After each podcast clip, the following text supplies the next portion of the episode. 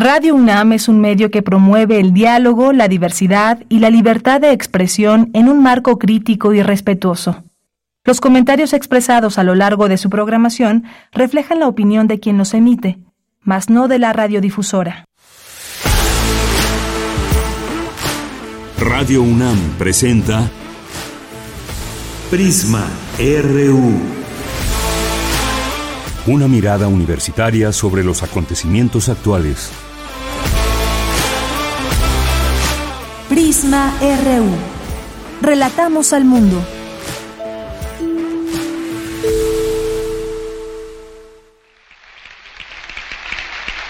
¡Viva México! ¡Viva Chile! ¡Viva Latinoamérica unida!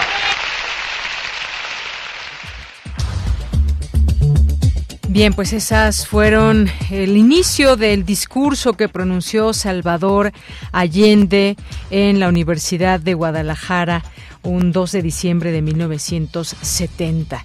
Y hoy, 11 de septiembre de 2023, hace 50 años, se recuerda esta situación que aconteció en Chile, donde el ejército de ese país, liderado por el general Augusto Pinochet, ingresó al Palacio Presidencial de la Moneda en Santiago tras repetidos bombardeos al edificio. El presidente Salvador Allende emitió un último mensaje por radio en que daba cuenta a la ciudadanía del golpe de Estado que se estaba llevando a cabo. En este señaló que pagaría con su vida la lealtad al pueblo, lo cual efectuó al suicidarse en el segundo piso.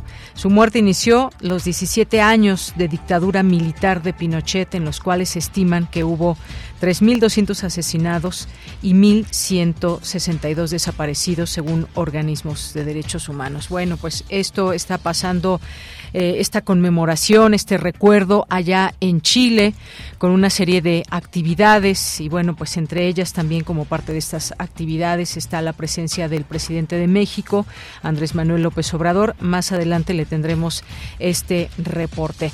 Bueno, pues vamos a hablar por supuesto hoy de este tema con el doctor Arturo Huerta González, quien, eh, quien estudió allá en Chile, quien estuvo una buena temporada y estuvo pues meses antes de que se diera el golpe de Estado allá en Chile. Le tendremos esta conversación con el doctor Arturo Huerta González, además de información también sobre lo que hoy está pasando allá en Chile y cómo se recuerda estos a 50 años este golpe de Estado, una nota que nos ha preparado Cindy Pérez Ramírez. Bien, pues vamos a tener esto, vamos a tener también, después de que dimos a conocer, se dio a conocer eh, a través de la Suprema Corte de Justicia de la Nación, este tema del aborto que se despenaliza a nivel federal. Bueno, pues qué pasa en algunos estados, porque no es de manera em, de manera inmediata que pueda esto estar sucediendo, que sea una realidad y que las mujeres ya no tengan trabas si así lo desean para interrumpir su embarazo. Vamos a platicar de ese tema con la doctora Nelly Lucero Lara Chávez, que es doctora en ciencia política por la Facultad de Ciencias Políticas y entre sus líneas de investigación pues está, está el género, la comunicación, los feminismos. Esto vamos a tener en, nuestra primera hora, las actividades que hay en la sala Julián Carrillo a lo largo de esta semana. Tendremos también una invitación al primer coloquio internacional sobre género y sexualidad en la historia del área maya. Muy interesante suena todo esto y vamos a platicar tanto con la doctora Elsia Anaí Mendoza Mo y la licenciada Sara Raquel Hernández Reyes. Es una invitación que les tenemos. Vamos a, a platicar también de este terremoto que hubo en Turquía y en donde van alrededor de 2.500 muertos. Vamos a platicar con el investigador del Departamento de Sismología del Instituto de Geofísica de la UNAM, el doctor Raúl Valenzuela. Hoy es lunes de Cartografía RU con Otto Cázares. Tendremos cultura, información nacional e internacional y más aquí en Prisma RU.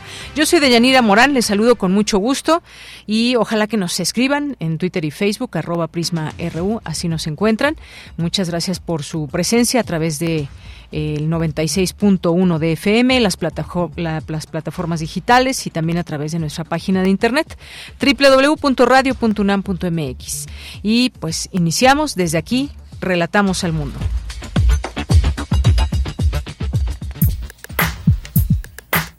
Relatamos al mundo. Relatamos al mundo.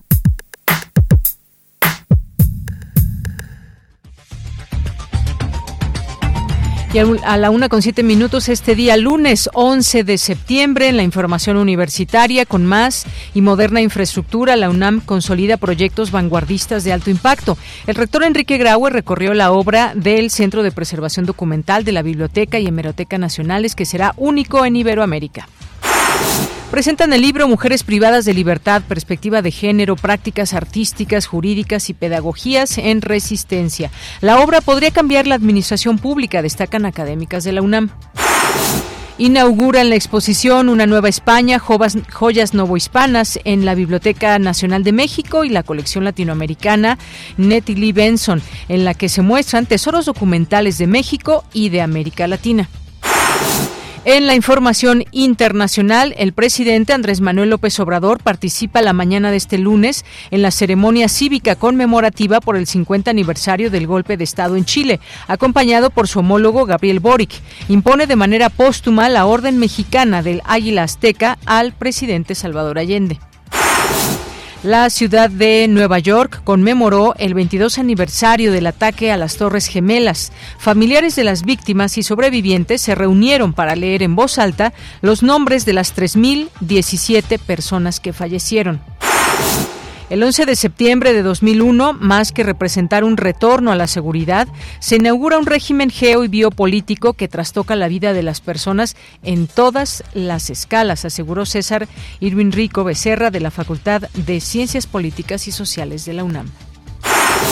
El terremoto de magnitud 6.8 que sacudió a Marruecos el viernes pasado suma 2.500 muertos. El Ministerio del Interior de Marruecos informó que también se registran 2.476 heridos. Y en los temas nacionales, con el llamado de partidos políticos a sancionar presuntos actos ilegales de propaganda y a no hacer uso de programas sociales ni compra de voto, arrancó formalmente el proceso electoral 2023-2024 en la Ciudad de México. Se renovará la jefatura de gobierno, las 16 alcaldías, 66 diputados locales y 204 concejalías. Claudia Sheinbaum recibió la constancia que la avala como coordinadora de los comités en defensa de la Cuarta Transformación. Aseguró que hoy las mujeres participan en espacios públicos que antes eran considerados inconcebibles.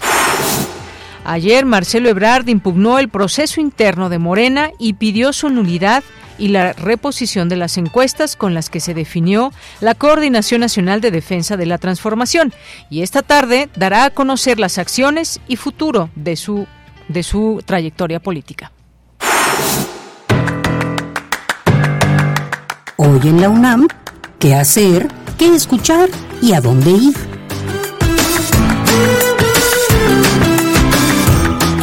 Hoy es lunes de Gaceta UNAM y en su portada nos presenta el tema 50 años, golpe militar en Chile. Hoy se conmemora el 50 aniversario de que el gobierno socialista de Salvador Allende, el primero de la historia en ser elegido por la vía democrática, fue derrocado. Su proyecto duraría menos de tres años. Consulta el trabajo especial realizado por la Gaceta de la UNAM en el marco del 50 aniversario del golpe de Estado en Chile. Ingresa al sitio oficial www.gaceta.unam.mx.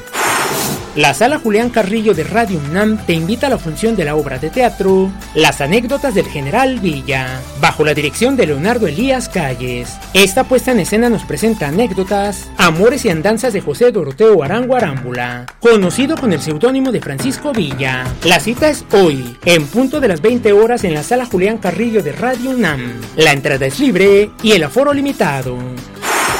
En el marco del 50 aniversario del golpe de Estado en Chile, Radio UNAM estrena la serie radiofónica No me fui, me llevaron. Una aproximación al exilio chileno en México. Sintoniza hoy, en punto de las 17 horas, la frecuencia universitaria de Radio UNAM, 96.1 de FM.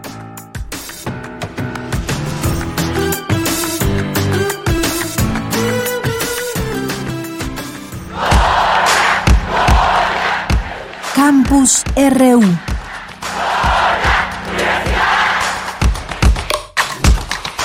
Bien, pues iniciamos ya nuestro campus universitario este día lunes 11 de septiembre y nos enlazamos con Dulce García. Presentan el libro Mujeres privadas de libertad, perspectiva de género, prácticas artísticas, jurídicas y pedagogías en resistencia. Cuéntanos, Dulce, muy buenas tardes. Así es, Deyanira. Muy buenas tardes, de auditorio. Deyanira, el Centro de Investigaciones y Estudios de Género de la UNAM llevó a cabo la presentación del libro Mujeres privadas de libertad, perspectivas de género, prácticas artísticas, jurídicas y pedagógicas en resistencia.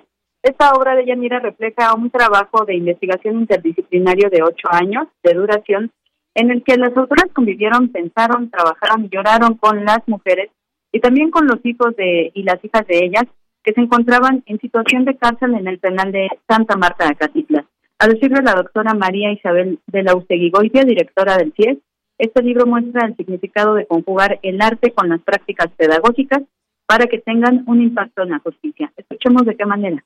Porque esta legislación de género, las formas en que la ley ha, ocultado y ha hecho imposible el otorgamiento de, de la la justicia, cómo se ha leído la ley, cómo se ha implementado la ley a mujeres que muchas veces fueron juzgadas sin acta de nacimiento, eran unas nadie para la justicia, otras veces fueron juzgadas muchas veces sin juez.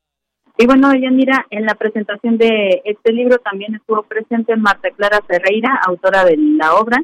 Ella destacó que el impacto del libro es tal que podría transformar la administración pública. Escuchemos podría transformar, en todo caso, las políticas eh, dirigidas a, a, las mujeres, a, las mujeres, a las niñas, ¿no? Esa, esa convicción, ese acto de fe, de poner la voluntad, de poner los recursos, de encontrarlos como sí y de transformar y hacer algo posible. Entonces, en este caso, lo posible es el libro. Deyanira el libro Mujeres privadas de libertad, perspectiva de género, prácticas artísticas, jurídicas y pedagógicas en resistencia, cuenta de experiencia y muchas de las vivencias que detonaron profundos análisis y reflexiones como las que acabamos de escuchar. Esta es la información. Muy bien, pues muchas gracias, Dulce. Muy buenas tardes. Gracias a ti. Muy buenas tardes. Bien, pues eh, recordamos 11 de septiembre, en este caso de 2001. Ahora vamos a esta siguiente información con mi compañera Virginia Sánchez, porque expertos analizan esas resonancias de aquel 11 de septiembre de 2001 en los temas de seguridad internacional, todas las implicaciones y cambios que hubo. Hay, se puede decir incluso un antes y un después. ¿Qué tal, Vicky? Te saludo con mucho gusto. Muy buenas tardes. Igualmente, Bella, muy buenas tardes a ti al auditorio de Prisma RU. El 11 de septiembre de 2001, más que representar un retorno a la seguridad, se inaugura un régimen geopolítico y biopolítico que trastoca la vida de las personas en todas las escalas. Así lo señaló César Irving Rico Becerra de la Facultad de Ciencias Políticas y Sociales de la UNAM durante la mesa de análisis y resonancias del 11 de septiembre en seguridad internacional que se organiza en el marco del seminario Militarización y Seguridad en el siglo XXI, organizado por la Facultad de Ciencias Políticas y Sociales de la UNAM. Escuchemos. Si bien el 11 de septiembre representa un acontecimiento altamente simbólico, sus repercusiones materiales han profundizado las violencias objetivas sobre distintas sociedades alrededor del mundo. Recordar que más que un retorno a la seguridad, tal vez hablaríamos de la inauguración de un régimen geopolítico y biopolítico que trastoca la vida de las personas en todas las escalas y finalmente mencionar que la militarización de la seguridad internacional en este siglo ha sido producto de procesos y transformaciones que no surgen el 11 de septiembre de 2001, sino que se vienen configurando históricamente y al menos tendríamos que rastrear hacia las últimas décadas del siglo XX. Por su parte, Sandra Canet y Zabaleta de la misma entidad señaló que esta reconfiguración de la perspectiva tradicional militarista punitiva de la seguridad a nivel internacional se evidencia de manera muy clara en espacios como Cuba y que desde el 11 de septiembre se ha justificado que de articulación con la prisión militar de alta seguridad de Estados Unidos ubicada en la base naval de la bahía de Guantánamo en la isla. Escuchemos lo que dijo al respecto. Tras los más de 100 años de ocupación estadounidense, Guantánamo se ha convertido en un centro de decisiones político-militares para el control y resguardos de los intereses y de la llamada seguridad internacional, así como un constante recordatorio a todo el pueblo cubano de que Estados Unidos está presente en su territorio y que no piensa salir de él. La apertura de la prisión de alta seguridad y la canalización de los detenidos en Afganistán e Irak en este territorio es otro elemento simbólico de profunda importancia, pues Estados Unidos demuestra a partir de ello que la isla es un espacio predilecto para la contención de sus posibles amenazas, así como un lugar aislado geográfica, política, jurídica e ideológicamente del sueño americano. De ahí también la importancia de esta propaganda a través de McDonald's, de Starbucks y de no sé qué otros negocios circundan alrededor de esta base, haciéndole ver a los cubanos lo que nunca podrán tener bajo esta tonta idea del sueño americano.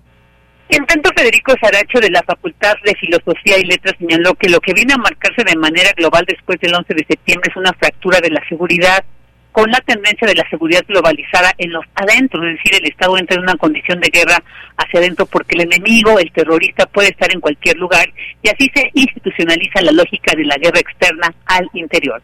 Finalmente, dice Aslan del Instituto Mora, señaló la importancia de entender que hablar del concepto de terrorismo es hablar desde los conceptos que impone el poder. De ella, esta es la información. Gracias, Vicky. Muy buenas tardes. Buenas tardes. Bien, pues ahí está este tema. También hoy recordamos también eso que sucedió de eh, los ataques a las Torres Gemelas allá en Estados Unidos y todas estas implicaciones que ha tenido respecto al terrorismo, pero sobre todo también hablamos de la seguridad, lo que cambió y cómo pues eh, se sigue hablando de todo esto cada año que se va cumpliendo un año más de estos atentados, lo que pasó ahí o lo que pudo pasar en el Pentágono, además de las Torres Gemelas y estos ataques, qué es lo que se sabe y cómo desde Estados Unidos intentaron pues protegerse respecto a otros a posibles ataques terroristas y no solamente ahí, sino en el mundo. Vamos ahora a otro tema porque hoy también hace 50 años se dio un golpe de Estado en Chile. Eh, mi compañera Cindy Pérez Ramírez nos tiene la siguiente información porque Hoy, este 11 de septiembre, se recuerda el golpe de Estado en Chile y sobre todo también, además de este golpe de Estado que trastocó la democracia chilena, por supuesto lo que vino después, la dictadura de Pinochet. Adelante, Cindy, muy buenas tardes. Deyanira, es un gusto saludarte. Muy buenas tardes. Hace medio siglo Chile fue testigo de un quiebre político y social de proporciones históricas, un golpe de Estado que derrocó al presidente Salvador Allende, marcando el inicio de una dictadura militar liderada por Augusto Pinochet. Este evento no solo cambió el curso de la historia chilena, sino que también tuvo un profundo impacto en la región latinoamericana. América Latina vivía una época de movimientos populares, ideales revolucionarios y cambios políticos. El golpe en Chile resonó en toda la región y dejó una huella imborrable en la memoria colectiva. Es Miguel Ángel Ramírez Jagüey, maestro en historia por la UNAM y subdirector de Servicios Históricos del Instituto Nacional de Estudios Históricos de las Revoluciones de México, el INERM. Sin duda los chilenos han hecho importantes esfuerzos en la búsqueda por la justicia eh, y por la reivindicación de, de la memoria de tanto de desaparecidos como de exiliados que tuvieron que huir de la represión política que, significó la dictadura chilena. Eh, y estos esfuerzos se han encaminado en, importantes procesos de reconstrucción de memoria histórica, han aportado importantes metodologías eh, en el estudio del pasado reciente. Recordar este episodio es esencial para comprender la importancia de preservar la democracia y los derechos humanos en cualquier contexto. Nos recuerda los peligros del autoritarismo y la importancia de la participación ciudadana en la defensa de la libertad. Además, nos invita a honrar la memoria de aquellos que perdieron la vida o sufrieron persecución durante esos años oscuros. Es un llamado a la justicia y a la verdad a que eventos como este nunca se repitan. El golpe de Estado no solo marcó a una generación de, jóvenes y de adultos chilenos que vivieron este proceso en carne propia, sino que también marcó eh, la conciencia social de toda una generación de latinoamericanos, sobre todo por la influencia que, y el impacto que, este hecho tuvo para la izquierda latinoamericana. Este hecho significó un, un importante parteaguas en, en su conciencia y, por eso, por esa razón, sigue siendo eh, un, hecho que se conmemora cada año de, manera general en toda América Latina. A medida que conmemoramos estos 50 años del golpe militar en Chile, recordamos la importancia de aprender de la historia y trabajar juntos para un futuro más justo y democrático. Y es que la traición de Augusto Pinochet fue abominable. Es una mancha que no se borra ni con toda el agua de los océanos. Esto lo dijo el presidente Andrés Manuel López Obrador en un mensaje a medios en el Palacio de la Moneda en su visita oficial al país y frente al presidente chileno Gabriel Boric. Escuchemos ambos mandatarios durante la conmemoración de los 50 años del golpe de Estado en Chile. Hoy la Hermandad de Chile y México se proyecta al futuro en base a un compromiso inclaudicable con la democracia, con la democracia centrada en el pueblo y como siempre nos recuerda Andrés Manuel, con los pobres primero, por el respeto a los derechos humanos y por la cooperación internacional. El que opta por la lucha armada sabe que se trata de vencer o morir, pero el que no quiere la violencia para su pueblo ni para nadie y ve con profundo respeto, con profundo amor incluso al adversario, no merece ser tratado de esa manera. Deyanira, como parte de las actividades para recordar el hecho, el Instituto Nacional de Estudios Históricos de las Revoluciones de México, el INER, organizó una jornada de actividades que se alargará hasta el sábado 23 de septiembre, entre las que destacan el coloquio estudiantil del Colegio de Estudios Latinoamericanos en la sede de la Facultad de Filosofía y Letras de la UNAM, emisiones de programas de radio, el seminario institucional del tiempo presente y además conversatorios, entre otras actividades. Este es mi reporte. Bien, Cindy, muchas gracias y buenas tardes. Muy buenas tardes. Continuamos. Prisma RU. Relatamos al mundo.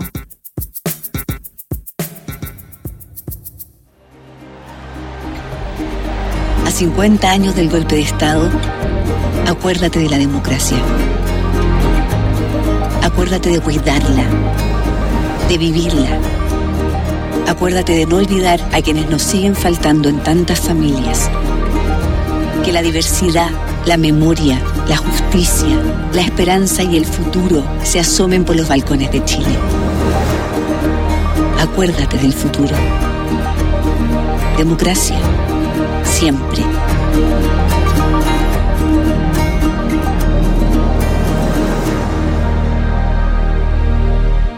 Bueno, este es parte de un mensaje que se está transmitiendo desde el gobierno de Chile en sus redes sociales hacia pues toda la población. Habla de eh, la democracia, de cómo hay que cuidarla, vivirla, la importancia de la memoria, la justicia y sobre todo pues la mirada al futuro. Platiquemos de esto que hoy se recuerda tan importante y que a 50 años sigue doliendo y es una honda pena que embargó y que embarga al eh, gobierno de Chile porque pues también hay hay una eh, pues responsabilidades claras y la posibilidad también de seguir reabriendo estos casos de búsqueda de personas que fueron desaparecidas.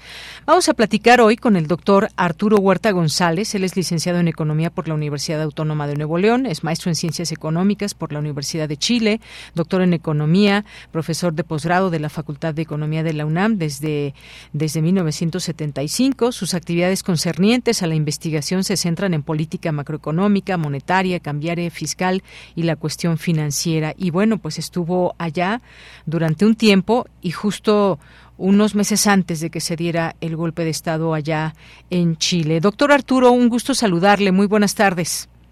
Eh, muchas gracias por la invitación. Doctor, pues buenas tardes, muchas gracias por aceptar. Eh, ¿Por qué tan importante la memoria? Usted que pues estuvo allá, cuéntenos un poco de esta estadía y qué se veía en el horizonte durante este año previo al golpe de Estado allá en Chile. Mira, yo llegué a Chile a estudiar la maestría en febrero de 1970. Allá el ciclo escolar empieza el primero de marzo y eh, estudié en, en, Escolatina, o sea, la escuela de maestría, que eh, había ganado meses antes la izquierda en la Universidad de Chile. Y el director del Instituto de Economía, del cual dependía la maestría, era Pedro Buscovic, que pasó a ser el ministro de Economía en el gobierno de Salvador Allende. Entonces, eh, a mí me tocó participar en esos equipos que estaban elaborando la propuesta económica del gobierno de Salvador Allende. Eh, y lógico, me tocó presenciar las grandes manifestaciones eh, que se daban en el proceso electoral. Eh, Allende era el candidato del Partido Socialista, el, por el Partido Comunista era Pablo Neruda, y lógico, todo el mundo sabía que el candidato final de la Unidad Popular iba a ser Salvador Allende. El programa económico que se impulsó por parte de la Unidad Popular era un proyecto eh, que pretendía el socialismo desde la perspectiva democrática. Eh, planteaba y de hecho se iba realizando la expropiación de la industria ah, minera que estaba en poder de las empresas transnacionales estadounidenses, eh, avanzar también en que la banca también fuera del Estado, se pasó también a controlar el comercio exterior, eh, y, eh, y repito, una política de ir eh, expropiando o interviniendo grandes empresas eh, monopólicas nacionales, impulsar la reforma agraria y en consecuencia los sectores afectados que eran las empresas transnacionales estadounidenses como el Gran Capital Nacional, por lógico ellos empezaron desde un inicio a actuar eh, en contra del gobierno, impulsando eh, posiciones como el acaparamiento de productos, los transportistas jugaron un papel importante en el sentido de frenar el abasto del campo la ciudad y el, tránsito de mercancías. Entonces, eh, originaron de desabasto toda la perspectiva de que la población se manifestase en contra del gobierno y que en las elecciones eh, del año siguiente, de marzo del 71 como de marzo del 73, eh, la CIA que estaba participando en todo esto, junto con la gran gran capital este chileno, pretendían que la oposición ganara las dos terceras partes del Congreso para destituir a Allende. Entonces eh, veían que cada vez era más el apoyo que recibía la Unidad Popular, entonces de ahí que eh, no le quedó más alternativa a la CIA, al gobierno de Estados Unidos, que estimular el golpe que se realiza el 11 de septiembre del 73 efectivamente que culminó en este golpe de Estado, pero se estaba preparando, usted nos menciona, pues esta propuesta económica y que, pues, qué tanto tiene que ver la economía o cómo se pensaba desde un gobierno que, pues, se inició con Salvador Allende y cuál sería ese corte de tajo, cuáles eran, digamos, estos dos proyectos que se disputaban, doctor. Mira, eh, el, el, fundamento básico de la política económica de Allende era distribuir el ingreso. Entonces, de ahí que incrementaron el empleo, incrementaron salarios, y la cuestión es que esto te incrementa demanda, ¿no? En el primer año de gobierno, en el 71, el, el Producto Interno Bruto creció 8.6%, pero resulta que eh, la inversión privada no acompañó este proceso. Entonces de ahí que ya no hubo eh, producción suficiente en el 72 para satisfacer esa mayor demanda derivada del incremento de salarios y del empleo y empieza la inflación. la inflación en el 72 este, fue arriba de 170%. Eh, entonces se establece el control de precios, el control de tipo de cambio, tomando en cuenta la especulación que se realizaba y por lo tanto al no haber incremento de la producción, repito, surge la, inflación, crecimiento de importaciones, después Estados Unidos también actúa para que se caigan las exportaciones de, del cobre, que caiga el precio internacional del cobre, esto empeora las finanzas públicas y del sector externo, eh, pero no, a pesar de esto, repito, la gente eh, estaba confiaba en el gobierno de la Unidad Popular, así como se daban los llamados cacerolazos de eh, la derecha protestando por la falta de, abastecimiento, pues la población sabía que eh, que había un, control por parte de las empresas de originar este desabasto justo para ah, derivar en este descontento que se estaba dando. Entonces se estaba agudizando, digamos, la lucha de clases este que manifestaban unos a favor y otros en contra, que desgraciadamente, repito, desembocó en el golpe de Estado, lo cual pasa a evidenciar que, que Estados Unidos y el gran capital no iban a permitir que a través de la democracia se afectaran sus intereses.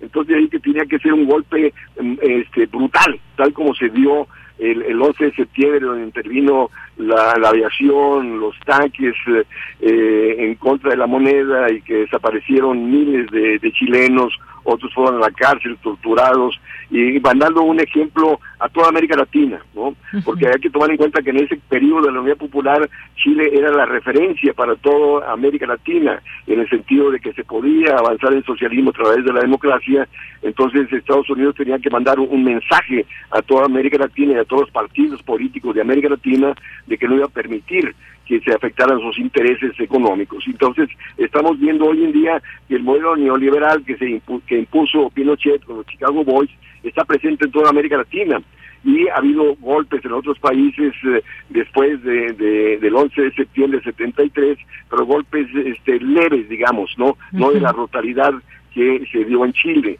Y todos los gobiernos, repito, instrumentan las políticas neoliberales, evidenciando el gran poder económico político que Estados Unidos, el gran capital internacional, tiene para imponer sus políticas económicas a su favor, independientemente del color de los gobiernos. Claro. Gracias también por esta respuesta, doctor. Se habla de que Salvador Allende fue un humanista y escuchábamos ahí sus distintos discursos. Hablaba justamente de estos temas de la pobreza, de la educación, de la, de, de la educación, de la economía, esta lucha de clases también y todo esto que usted nos enmarca muy bien de cómo pues estarían afectando esos intereses económicos y que cómo Estados Unidos pues intervino a través de esta figura de Augusto Pinochet, digamos, trayéndolo ahora a la actualidad, porque han pasado muchas cosas desde aquellos años, han cambiado muchas cosas en el sentido y la parte económica también, cómo funciona y cómo, pues en todas las áreas prácticamente ha habido cambios muy diversos e intensos. En el, en, la, el caso de la economía, ¿qué podríamos decir hoy después de pues todo este periodo también de dictadura allá en Chile, ya que estamos situados en este en este tema qué, qué, tuvo que haber pasado para ir recobrando pues toda esa confianza y que hoy pues pueda tener Chile una democracia Mira, eh, la, situación actual en, Chile sigue igual, o sea, la derecha tiene una gran presencia. Eh, en, el año pasado frenaron un borrador de constitución donde resaltaba la necesidad de los derechos humanos, los derechos a las culturas indígenas, el cambio climático, y luego una votación donde ahora la derecha está elaborando un nuevo este proyecto de, constitución que se va a votar en, en, diciembre. ¿no? Es decir, cómo sí, históricamente ha estado presente en la cuestión de la lucha de clases, donde el gran capital defiende sus intereses, y el problema es que los partidos políticos llamados de izquierda o socialdemócratas se han mediatizado. Eh, repito, este, ya nadie cuestiona, eh, digamos, la autonomía de los bancos centrales o el libre comercio, el más mercado, el menos Estado, todo eso en la perspectiva de ser bien vistos por el gran capital para hacer opción de gobierno. Entonces, eh, lo vemos aquí en el país, que se habla de, en contra del modelo neoliberal, pero el modelo neoliberal sigue, y de ahí las consecuencias del no crecimiento, de la creciente desigualdad del ingreso, eh, entonces, eh, eh, pues sí, hay lecciones muy importantes. de El mismo Estados Unidos financiaba a la prensa chilena y Estados Unidos sigue financiando a la prensa a nivel internacional para crear culturas neoliberales justo que actúan a favor de los intereses de Estados Unidos. Entonces es un problema de niveles de concientización, politización, de que la sociedad se dé cuenta que estas políticas de más mercado, menos Estado, son las causantes del no crecimiento, de los problemas de desempleo, subempleo, de los bajos salarios y de los problemas de insolvencia ah, y que creamos dependemos más y más de la entrada de capitales y de ahí que eh, siguen los procesos de extranjerización de nuestras economías y política económica actuando a favor de la entrada de capitales y política económica que no responde a los intereses de empleo, crecimiento productivo, mejor distribución de ingreso. Entonces, eh, estamos en una situación, repito, donde la historia se repite una y otra vez ante la falta de niveles de concientización y politización donde la sociedad demande políticas económicas a su favor y subordinar lo financiero, subordinar los intereses del capital internacional en favor de lo nacional. Eso no está presente, desgraciadamente, en muchos países de América Latina. Bien, pues importante todo esto que nos menciona. Ahora esta combinación entre democracia y economía, porque muchas cosas tienen que ir de la mano, qué es la democracia o cómo se puede generar una, un ambiente económico, digamos, eh, sano en cada uno de los países y sobre todo cuando existe una democracia, ya sea sólida, consolidada o que se está eh, conformando. Hoy el presidente de Chile, Gabriel pues llama a renovar el compromiso democrático, algo muy importante al encabezar esta conmemoración de los 50 años del golpe de Estado, pues dice que cuando las democracias en el mundo enfrentan nuevas amenazas autoritarias, es más necesario que nunca renovar el compromiso con la democracia. ¿Por qué insistir en todo esto?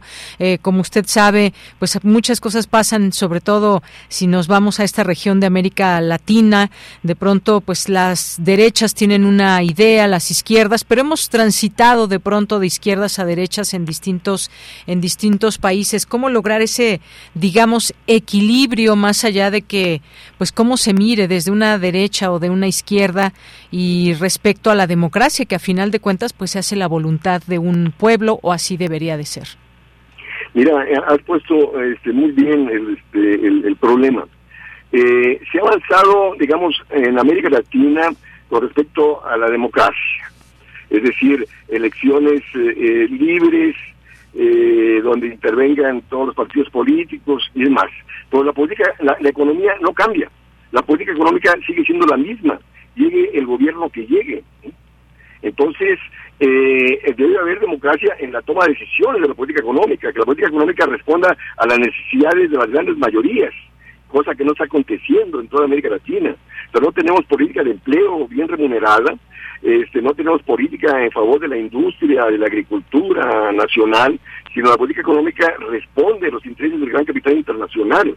Entonces, había que democratizar, repito, no solamente el ambiente político, sino hay que democratizar la toma de decisiones en lo económico. Es decir, tenemos un Banco Central en México que no responde a las necesidades de crecimiento y empleo, que eh, responde a los intereses del sector financiero, de estabilidad del tipo de cambio, alta tasa de interés, donde gana la banca. Entonces no tenemos política industrial, o sea, que favorezca a los productores industriales, a los productores agrícolas, a la creación de empleo. Entonces, la democracia hay que llevarla en todos los órdenes, en todos los órdenes. Y tampoco, este, tampoco hay democracia dentro de los partidos políticos, se perpetúan los líderes. Entonces, eh, efectivamente, sí hay que avanzar en la democracia, pero socializarla en todos los niveles del acontecer económico, político, social en nuestros países. Muy bien, pues muchas gracias, eh, doctor. Sí, ahora pienso, por ejemplo, lo que pasa en otros lugares o las intenciones que pueden suceder en otros sitios, como en Argentina, y pues una posibilidad de que llegue eh, ley allá en Argentina como presidente y que pueda darle un giro a, respecto a lo que se está haciendo y de pronto entender esos procesos que tienen que ver con la democracia y que a veces a la gente le llegan por el bolsillo. Si no les está yendo bien, si hay una crisis, pues intenten también ver eh, qué pasa del otro lado cuando pues muchas veces puede generarse situaciones aún más eh, difíciles, pero nuestro entorno también muchas veces define esa idea de que nuestro voto hacia dónde se va a enfocar, hablando de muchos temas, pero, pero entre ellos la economía que afecta a las naciones y que afecta a los pueblos. Efectivamente. Ahora, la, la cuestión es, de nuevo, eh, la gente cuando vota sabe qué es lo que está detrás del partido político del cual está votando, es el problema. ¿no? O sea, no hay niveles de concientización y politización eh, justo para que la gente de, eh, luche por la defensa de sus intereses, que las políticas respondan a, los intereses nacionales, a los intereses de, de, la familia. ¿no? Este ley, o sea, hay un discurso ahí que lo están también inflando los medios de comunicación financiados por el gran capital, eh, donde ha planteado que estará en contra de Rusia, de China, etcétera, etcétera, y que mayor privatización, mayor extranjerización, etcétera, de que moneda única, todo a favor capital financiero internacional, y, y mucha gente se va con la finta, ¿no? No, sea, la gente tiene que tener los niveles de, eh, de educación, de concientización, para que en realidad la democracia responda a los intereses de las grandes mayorías y no del gran capital internacional como ha venido aconteciendo. Bien, pues muchas gracias, doctor. Ya voy terminando esta, esta conversación y quería preguntarle, sobre todo en esta experiencia que usted tuvo eh, allá en Chile y que, pues, justo meses antes de que se dio este golpe de Estado, usted regresó a México. Cuando escuchó ya aquí en México sobre este golpe de Estado, ¿qué fue lo que sintió? Y digo, tras conocer eh, y tras haber estado allá en Chile, conocer a su gente y haberse involucrado también en todo este tema de lo que venía eh, de lo que estaba sucediendo allá en Chile previo al golpe de Estado? Mira, yo me vine de Chile, llegué como digo en febrero del 70 y me vine el 1 de agosto del 73, un mes, 10 días antes del golpe. Y Chile me formó, como este, ahí fui la, eh, la maestría en economía, estuve, tuve profesores de los mejores economistas de América Latina de la época, eh, y eh, y lógico, o sea, yo estaba de profesor de la Universidad de Puebla, eh, cuando se da el golpe, yo empecé a trabajar en la Universidad de Puebla el día 2 de agosto del 73, y lo que hicimos fue salir a la calle, este eh, una manifestación en la ciudad de Puebla y ahí fue mi primer discurso en plaza pública, ¿no?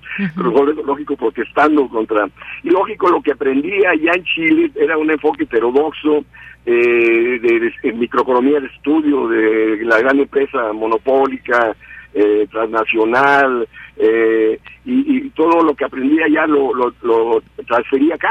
O sea, yo pasé a ser profesor de la UNAM a partir del 65 y cambié los planes y programas de teoría económica en la perspectiva heterodoxa, dando elementos para que los estudiantes tuvieran mayores elementos teóricos, analíticos para comprender nuestra realidad, porque eh, venía predominando el enfoque neoliberal, que eran puras curvas y ecuaciones donde no respondía para nada la realidad que vivimos. Entonces, eh, repito, eh, de Chile fue una experiencia eh, de conocimiento tremenda que hasta la fecha sigo desarrollando y difundiendo.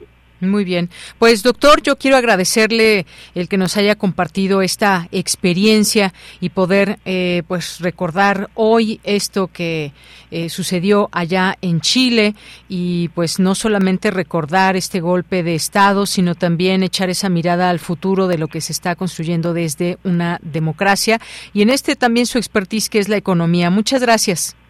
Al contrario, muchas gracias y buenas tardes. Muy buenas tardes. Gracias al doctor Arturo Huerta González, quien estuvo una temporada ya allá en Chile, como él mismo nos platica, y que pues fue formado con los mejores en ese, en ese momento. Y toda esta plática con respecto a lo que implicó este golpe de Estado. Bueno, pues como les decíamos, está eh, llevándose a cabo hoy distintas actividades allá en Chile, incluso también aquí en México, y ante allá, ante la presencia de mandatarios latinoamericanos, está nuestro presidente Andrés Manuel López Obrador, está Gustavo Petro de Colombia, Luis Alberto Arce de Bolivia, Luis Lacalle de Uruguay. Eh, bueno, también entre otros, pues Boric afirmó que pues no puede haber futuro si no hay justicia. Estas fueron algunas de las cosas que eh, se están allá recordando y también este este plan que anunció hace hace unos unas semanas apenas este plan nacional de búsqueda de víctimas de desaparición forzada en la dictadura que también es un plan ahí importante y el día de ayer, pues en Santiago de Chile, el presidente López Obrador condecoró a la, eh, con la Orden Mexicana del Águila Azteca en grado de insignia a la senadora Isabel Allende Bussi, hija del expresidente Salvador Allende, eh, a quien también entregó la, reposición del collar de la Orden Mexicana del Águila Azteca que le fue otorgado a su padre, esto que ya también le mencionábamos. Pues así están, es parte de estas actividades y muchas otras cosas que se están llevando a cabo, que ya eh, también les comentamos hace un momento al inicio del programa. Continuamos. Tu opinión es muy importante. Escríbenos al correo electrónico prisma.radiounam@gmail.com. Como bien se informó hace unos días, la Suprema Corte de Justicia de la Nación despenalizó el aborto a nivel federal tras avalar un amparo que presentó el Grupo de Información en Reproducción Elegida Gire en torno al tema. Sin embargo, aún faltan algunos pasos para que las mujeres eh, pues puedan realizarlo. Eh, y me refiero a algunos estados en específico, como el caso de San Luis Potosí. Aquí la pregunta bien cabe, se despenalizó el aborto a nivel federal, pero ¿qué tiene que pasar para que esto sea ya un una realidad. Hay algunos pasitos que hay que dar y que son importantes de comentar. Hoy hemos invitado a la doctora Nelly Lucero Lara Chávez, quien es doctora en ciencia política, y entre sus líneas de investigación está metodología de la investigación en comunicación, género y comunicación, feminismos, eh, gestión cultural y comunicación. Y pues le agradezco mucho que esté en este espacio. Doctora Nelly, bienvenida, buenas tardes. Estimada Deyanira, muy buenas tardes. Muchas gracias por la invitación y también gracias por toda la comprensión. Eh, doctora, pues finalmente me gustaría, después de esto, que finalmente se despenalice el aborto a, nivel federal, eh, pues los pasos que hay que seguir, porque se habla de todas estas implicaciones donde ya las mujeres pues no pueden ser penalizadas por esta situación, pero hay casos específicos en los que tienen que pasar algunas, diríamos hasta detalles, pero que pueden ser eh, grandes trabas para las mujeres, como en el caso de San Luis Potosí o en algunos otros sitios. ¿Qué nos puede decir de esto que se logró y de lo que falta también para que sea esto una completa realidad.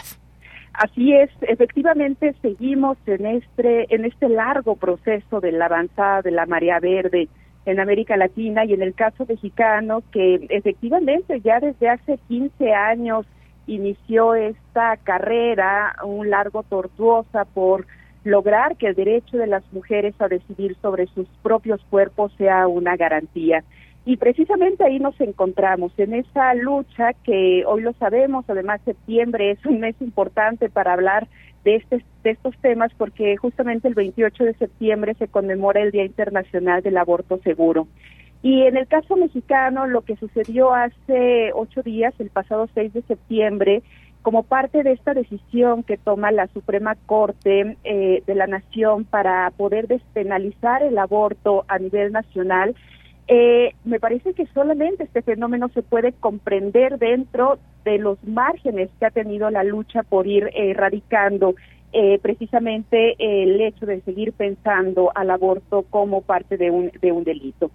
Me gustaría un poco recuperar el contexto para poder entender dónde estamos paradas y parados y dar cuenta precisamente sobre los actos que se tendrían que realizar a partir de ahora. Hay que tomar en cuenta que precisamente desde hace 15 años que se logra despenalizar el aborto en la Ciudad de México comienza una ardua lucha en la cual en este momento parecía que la decisión de transformar los códigos penales recaía fundamentalmente a nivel local, como parte de los eh, estados y de las distintas entidades federativas. Hasta que en el año 2021, eh, por primera vez, eh, un caso tan polémico eh, en el cual eh, se coloca otra vez el acento en términos de si efectivamente a las instituciones les correspondía tomar esa decisión como sucedió en el caso de Coahuila y que la Suprema Corte de Justicia de la Nación en este momento eh, determinó sobre todo despenalizar el aborto, es decir, colocar esta sentencia de que las mujeres podían decidir sobre sus propios cuerpos y esto se dio bajo otra consigna que fue que el Código Penal Federal no enfrentó ningún tipo de modificación. Es decir, en el Código Penal Federal el aborto seguía estando precisamente penalizado. Esto nos colocaba ante una ambivalencia, porque por un lado eso era constitucional el derecho de las mujeres al aborto, pero el Código Penal seguía marcando como penalizado el derecho al aborto. Esto se convertía en un obstáculo en términos de que si bien las mujeres ya no tenían o ya no podían ser perseguidas una vez que accedían al aborto, sabíamos que, por ejemplo, distintos eh, hospitales a nivel nacional se limitaban el poder realizar este tipo de prácticas porque mientras no apareciera la modificación en el Código Penal Federal, se podía seguir viendo como una práctica ilícita. Y lo que pasa precisamente el, pasado 6 de septiembre es que se hace esta modificación, es decir, se elimina del Código Penal Federal como una práctica ilícita. Y esto abre el camino a pensar que efectivamente ahora sí tenemos una vía mucho más recta para que la práctica del el aborto seguro por parte de las mujeres o de las personas gestantes sea una ley y esté completamente garantizado. Pero allí es donde nos estamos encontrando las grandes limitantes, porque si bien ahora ya es constitucional el poder acceder al aborto, sabemos que a nivel de la práctica todavía existen algunas dificultades a las cuales nos vamos a seguir enfrentando. Una de ellas es precisamente lo que veníamos viendo en años anteriores, que se le había dejado a los estados y a las entidades federativas la resolución final de hacer los cambios en sus códigos penales locales. Y si bien ahora ya se hizo la transformación a nivel federal, evidentemente el cambio a nivel local todavía va a tardar algún tiempo hasta que los estados logren precisamente hacer esta reformulación. Y no es poca cosa, porque hasta el día de hoy, por ejemplo, dos entidades, Ciudad de México, Oaxaca, Hidalgo, Veracruz, Coahuila, Baja California, Colima, Sinaloa, Guerrero, Baja California Sur, Quintana Roo y Aguascalientes, ya han hecho algún tipo de modificación como iniciativa local. Estamos hablando de 20 de las 32 entidades federativas que todavía no han tocado sus códigos penales para que se garantice el derecho de las mujeres al aborto. Entonces, esto ya nos habla de que más de la mitad de las entidades federativas de nuestro país todavía no hacen ningún tipo de modificación que esperamos a partir de la resolución del pasado miércoles comience a darse, pero que también lo sabemos por experiencia, son procesos que llegan a tardar un cierto tiempo. otros de los elementos que se comienzan a, problematizar también eh, en términos de qué efectos va a tener esta modificación que se hizo el pasado miércoles es que evidentemente se espera un efecto cascada, es decir, esperamos que más estados ahora sí garanticen el derecho de las mujeres al aborto pero también se asume que sigue existiendo una base social y cultural que muestra resistencia a que las mujeres y las personas gestantes puedan acceder a su derecho a decidir. Entonces seguimos viviendo en contextos, por ejemplo, ampliamente católicos, seguimos encontrándonos en lugares donde eh, hay resistencias de carácter económico y social para que las mujeres tengan garantizado este derecho. Muy bien, doctora. Pues le quiero agradecer este este comentario porque justamente esto que pasó ahí en la Suprema Corte nos nos preguntamos qué significa y es que todavía falta, digamos, un poquito porque estas eh, sentencias son pasos firmes rumbo a la despenalización absoluta y legalización del aborto, pero también faltan pues estas eh, que se legisle a nivel federal y entonces los servicios de salud ya no tengan ningún pretexto, que se supone que es así ahora y entonces digamos y decíamos automáticamente instituciones de salud federales como el IMSS, el ISTE, eh, pues deben de realizar este procedimiento. Eh, se, hablaba, por ejemplo, de San Luis Potosí, hay una entrevista que se hacía aún falta para que se convierta en realidad, puesto que aún es una práctica penalizada, pero en los estados donde ya está despenalizado ya pueden acceder a estos servicios, es decir, hay una serie, digamos, de trámites. Así que hasta aquí le dejamos, doctora, muchas gracias por su comentario y ojalá lo sigamos platicando y de una vez, pues ojalá que podamos platicar el próximo 28 de septiembre, que usted ya nos adelanta que pues se conmemora el Día Internacional del Aborto Seguro, si le parece bien. Efectivamente, me parecerá maravilloso que podamos precisamente reflexionar este asunto el próximo 28 de septiembre, que América Latina tanto ha luchado por defender esa fecha. Muy bien, pues muchas gracias, doctora. Muchas gracias, Deyanira. Muy buena tarde a ti y a el auditorio. Gracias, muy buenas tardes. Gracias a la doctora Nelly Lucero Lara Chávez, que nos habló de este tema y lo que falta y lo que se tiene que seguir discutiendo en este sentido.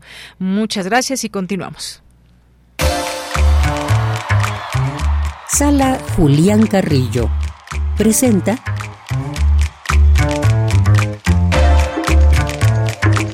Sí, estaba yo aquí comentando con Montserrat Muñoz, eh, pues el concierto de, del viernes pasado. Yo te decía, muy ponqueto aquí el asunto. Es Píldora Letal. Es Píldora Letal, ¿eh? Compositor de 26 años de la ciudad de Cartagena que empezó a pintarse de blanco, a hacer música post-punk, que habla sobre su relación con el psiquiátrico y el mundo de las sombras.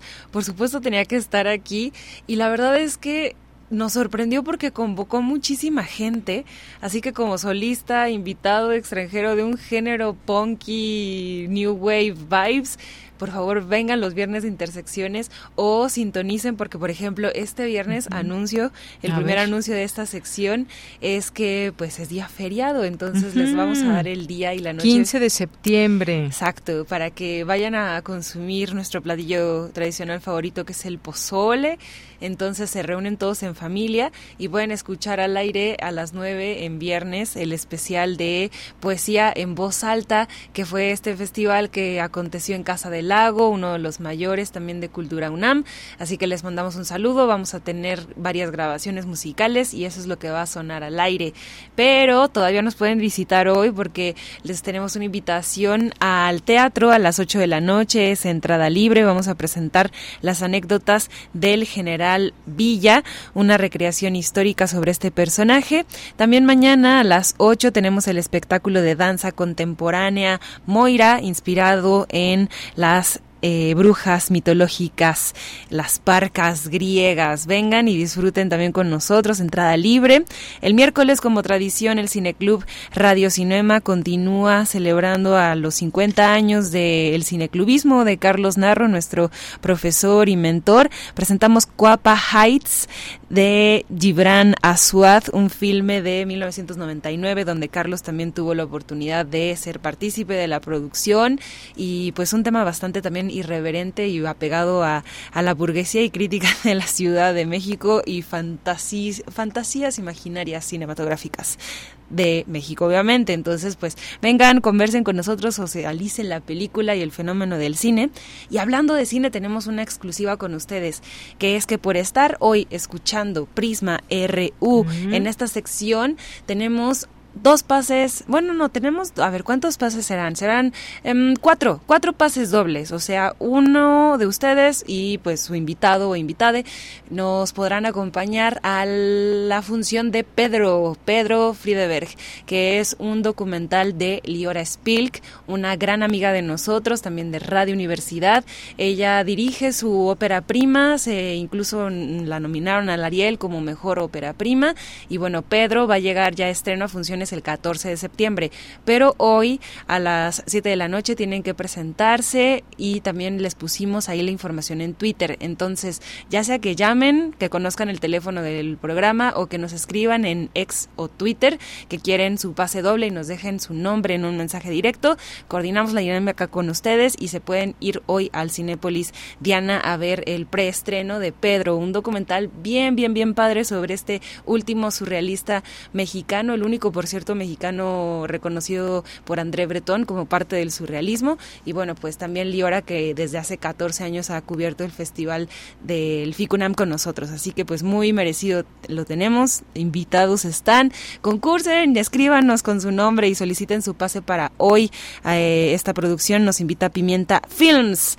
Y bueno pues también ya si se quedan clavados con nuestros flechazos culturales el jueves tenemos también teatro Vamos a presentar una función especial de Melodía de la Existencia, una obra sobre un encuentro entre Ramón López Velarde y el poeta Saturnino Herrán. Eso va a ser a las 8 de la noche aquí los jueves y el viernes pues ya les dijimos que solo es al aire. Recordándoles que tenemos inscripciones para los talleres que convocamos aquí en Radio UNAM, que el próximo va a ser de oratoria con el maestro Sergio Rued. Si ustedes quieren hacer sus sueños de hablar en público, en eh, realidad o si quieren vencer el miedo de dar un poema o declamar o si quieren, no sé, conseguir algo o les toca hacer eh, la junta mensual en su edificio y ustedes tienen que exponer. Para todo esto sirve la oratoria y para todo esto también hay curso presencial y en línea a cargo de Sergio Rued eh, y el Instituto Lamel, que pues es el instituto que él representa y ha fundado. Si quieren más información, les dejamos los, los pósters en el Facebook, más bien Sala Julián Carrillo en ex y también les doy el correo al que pueden escribir para pedir informes e inscripciones que es cursosrunam@gmail.com cursosrunam@gmail.com o nos escriben en Facebook Sala Julián Carrillo si tienen dudas, preguntas, comentarios o no se, no se olviden de pedir ahí su, su pase doble, su pase doble, así se los voy a hacer un inception tienen que ver Pedro Friedberg, el documental, y acercarse a la sala Julián Carrillo de Radio UNAM. Mensaje subliminal muy liminal. Perfecto, pues muchas gracias, gracias Monse y pues que tengan, eh, nos escuchamos el lunes y que tengan todos, nos adelantamos, que tengan un buen festejo de fiestas patrias, que coman pozole, ya dijo Monse, yo agrego que se tomen un tequilita y pues lo que quieran, lo que más les guste que disfruten estar en familia, porque México es el único lugar donde los mexicanos se visten de mexicanos para pasar una noche mexicana en México. y entonces, pues, esto se va a cosa que les atrae a muchos extranjeros y que vienen justamente estas fiestas patrias. Pues a festejar. Gracias. Abrazo sonoro. Hasta luego, Monse. Nos vamos al corte. Regresamos a la segunda hora de Prisma RU. Tu opinión es muy importante. Escríbenos al correo electrónico prisma.radiounam@gmail.com.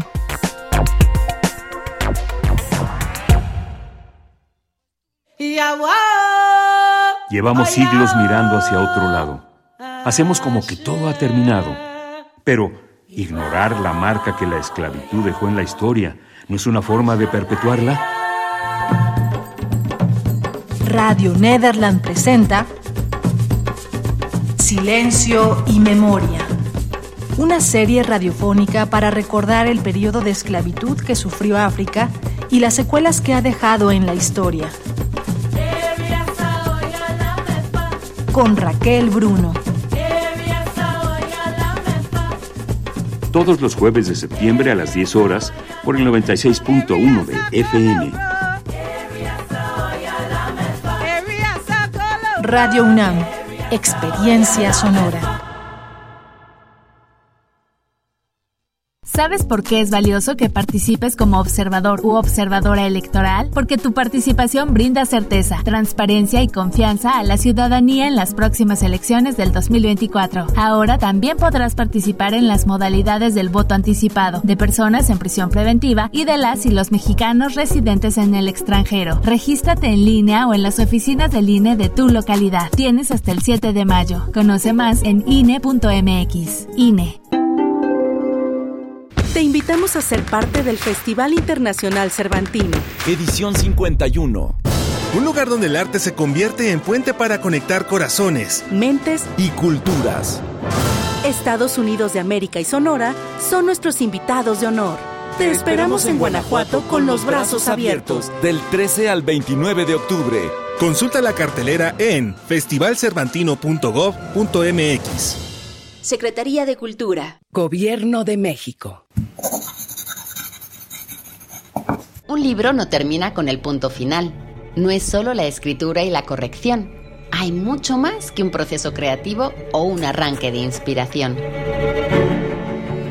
Las palabras encierran conocimiento y cultura, pero también gustos y texturas. Los invitamos a probar los sabores y los saberes del lenguaje. Eso, todo eso es lo que saben las palabras. Saben las palabras. El amor por el lenguaje en todas sus presentaciones. Con Laura García. Todos los lunes a las 18.30 horas. Retransmisión sábados a las 17 horas. Solo por Radio UNAM. Experiencia sonora.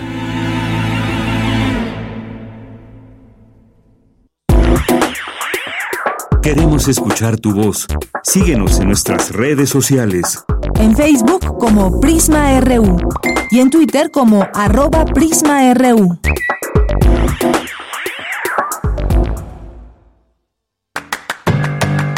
Mañana en la UNAM, ¿qué hacer? ¿Qué escuchar? ¿Y a dónde ir? En el marco del 50 aniversario de la Escuela Nacional de Trabajo Social de la UNAM, se instalará la exposición fotográfica Espacio y Tiempo en la Escuela Nacional de Trabajo Social, que será conformada por fotografías de sus exalumnos, desde su inauguración hasta el día de hoy. Si cuentas con alguna imagen que puede formar parte de dicha muestra, puedes compartirla a través de la cuenta oficial de Facebook de la Coordinación de Comunicación Social de la Escuela Nacional de Trabajo Social de la UNAM. La recepción de fotografías será hasta el 18 de septiembre. La Facultad de Ciencias Políticas y Sociales de la UNAM organiza la conferencia A 50 años del golpe de Estado en Chile, que contará con la participación de Carolina de Los Ángeles, Renato Rojas, Fred Álvarez Palafox, Amalia García y Polet Rivero Villaverde. La cita es el próximo miércoles 13 de septiembre, en punto de las 13 horas, en la sala Fernando Benítez de la Facultad de Ciencias Políticas y Sociales de la UNAM. La Facultad de Psicología de la UNAM organiza la conferencia Cómo promover el uso seguro de las tecnologías en mi hijo o hija, que contará con la ponencia de la maestra Carla Alejandra Cervantes Bazán. La cita es mañana en punto de las 12 del día, en el auditorio Dr. Florente López Rodríguez, ubicado en la planta baja del edificio D de la Facultad de Psicología de la UNAM. O sigue la transmisión en vivo a través de sus redes sociales. Para Prisma RU, Daniel Olivares Aranda.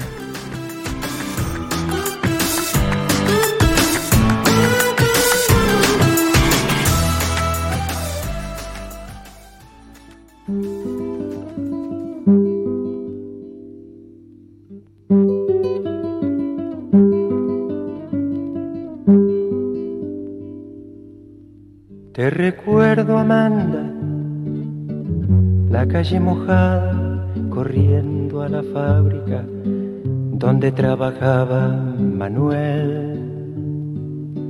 La sonrisa ancha, la lluvia en el pelo, no importaba nada, ibas a encontrarte con él, con él con él, con él, con él. Son cinco minutos, la vida es eterna en cinco minutos. Suena la sirena, de vuelta al trabajo, y tú caminando lo iluminas todo, los cinco minutos te hacen florecer.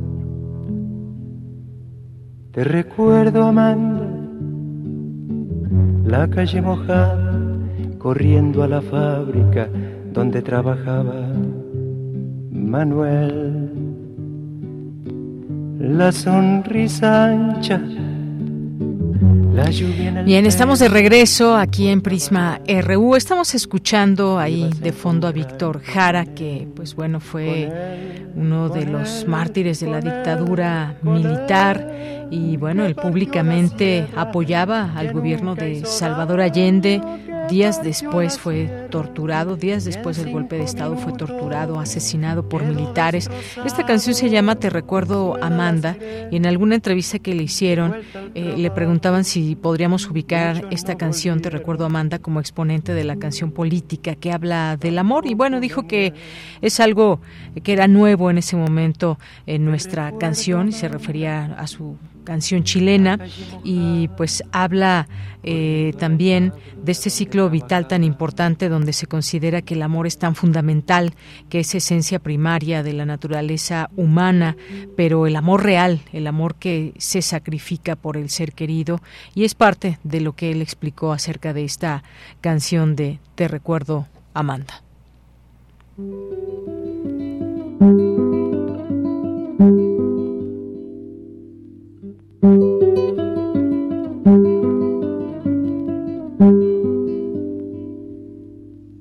Te recuerdo, Amanda, la calle mojada, corriendo a la fábrica donde trabajaba Manuel.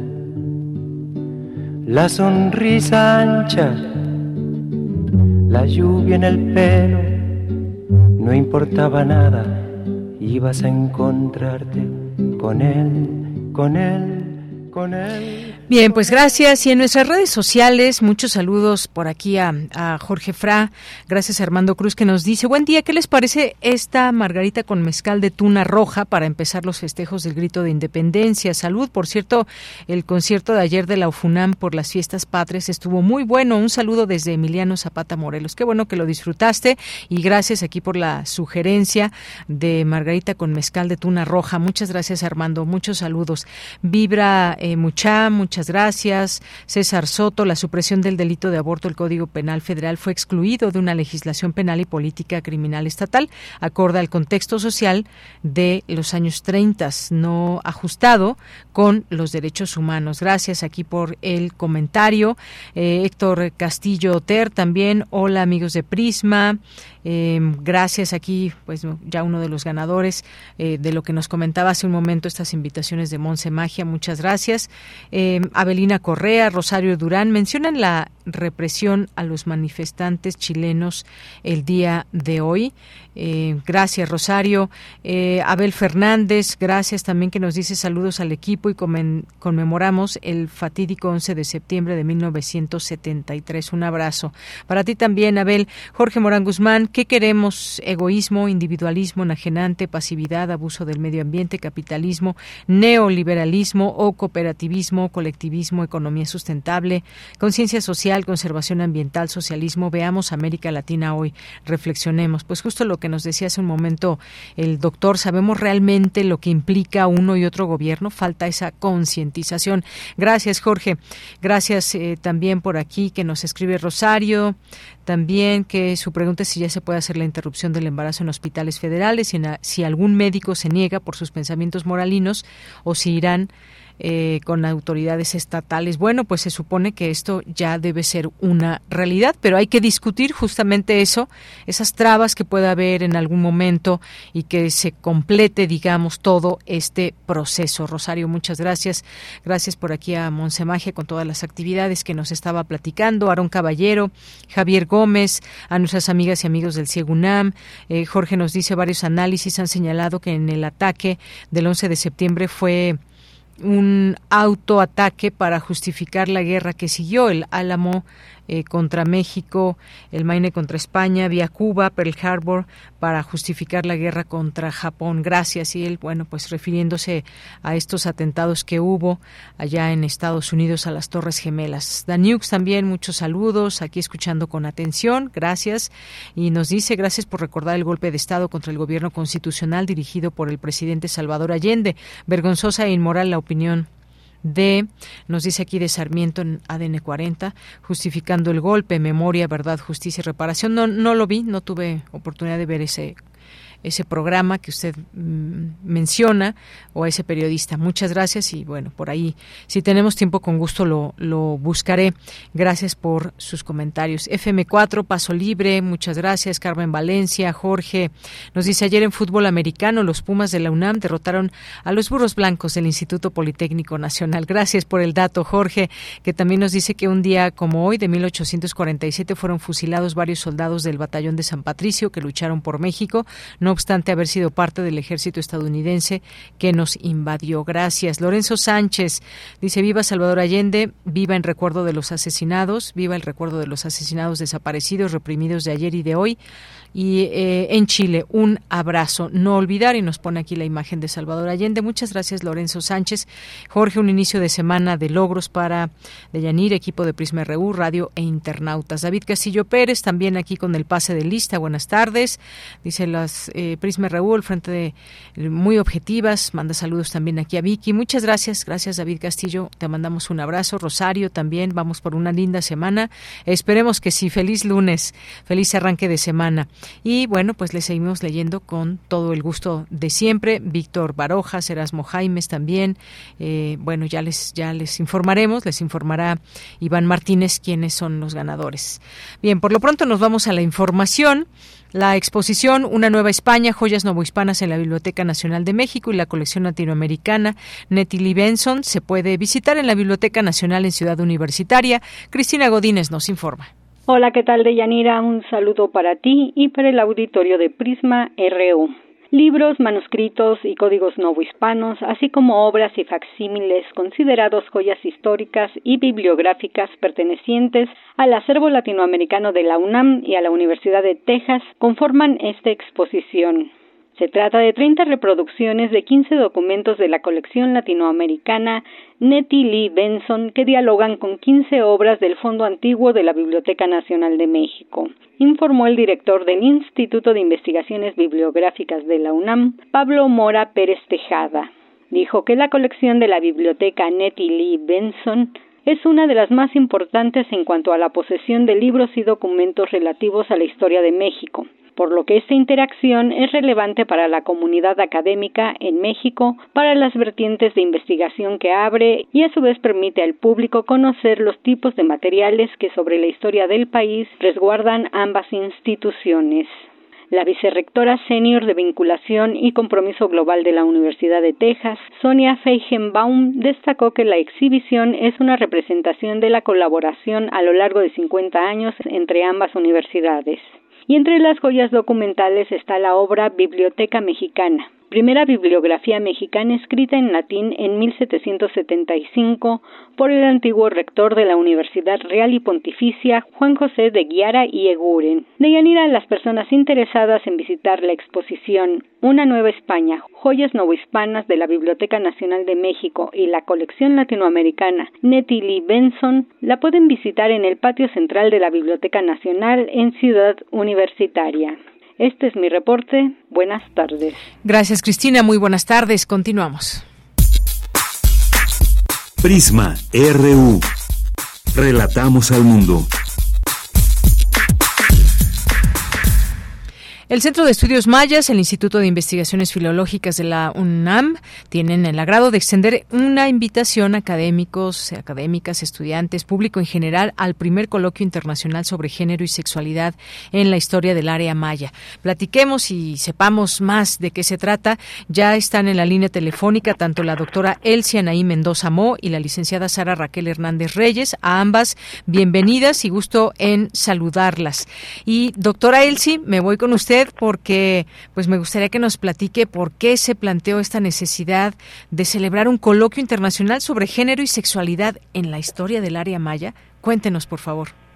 Hola, buenas tardes. Bueno, los mayas, como muchos otros pueblos indígenas de México, tienen una historia que hunde sus raíces en el tiempo, en la cuenta larga y en la rueda de los cantunes, catunes. Perdón. Durante su desarrollo histórico han dado vida a diversas expresiones culturales de gran fama son su arquitectura o su astronomía durante el periodo clásico, pero de igual trascendencia histórica son sus expresiones de género y sexualidad a lo largo de la historia. Debemos recordar que los pueblos mayas están vivos, sobrevivieron al cataclismo de la conquista y continuaron desarrollando su cultura y su historia durante las edades moderna y contemporánea. Además, sus tierras han recibido grupos provenientes de otras regiones de México y del mundo, dando vida a una compleja región cultural conocida como el, como el área maya. Por tanto, es de una gran relevancia para la sociedad mexicana contemporánea el conocer las expresiones, así como las problemáticas de género y sexualidad, tanto de los pueblos mayas como de otros grupos sociales del área maya. Y ahí la necesidad de este coloquio que además desea contribuir a un diálogo muy necesario no solo entre los especialistas, sino entre todos los miembros de nuestra sociedad. Muy bien, pues le agradezco esta, esta respuesta. Ahora le preguntaría a la licenciada Sara Raquel Hernández Reyes, ¿cuál es el objetivo de este coloquio? Que quien pueda acercarse a ustedes a este primer coloquio internacional, ¿cuál es, digamos, el objetivo principal? Muchas gracias, buenas tardes.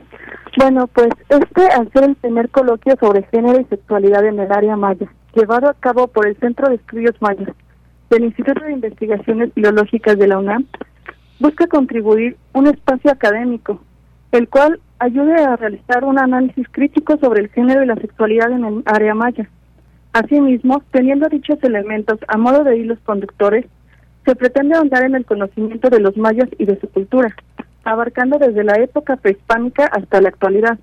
Para ello, la participación de más de 20 especialistas pertenecientes a la antropología y a las humanidades permitirá observar tanto elementos comunes que se dieron en ciertas regiones del área maya, como casos particulares que se desarrollaron en momentos y lugares específicos de la misma.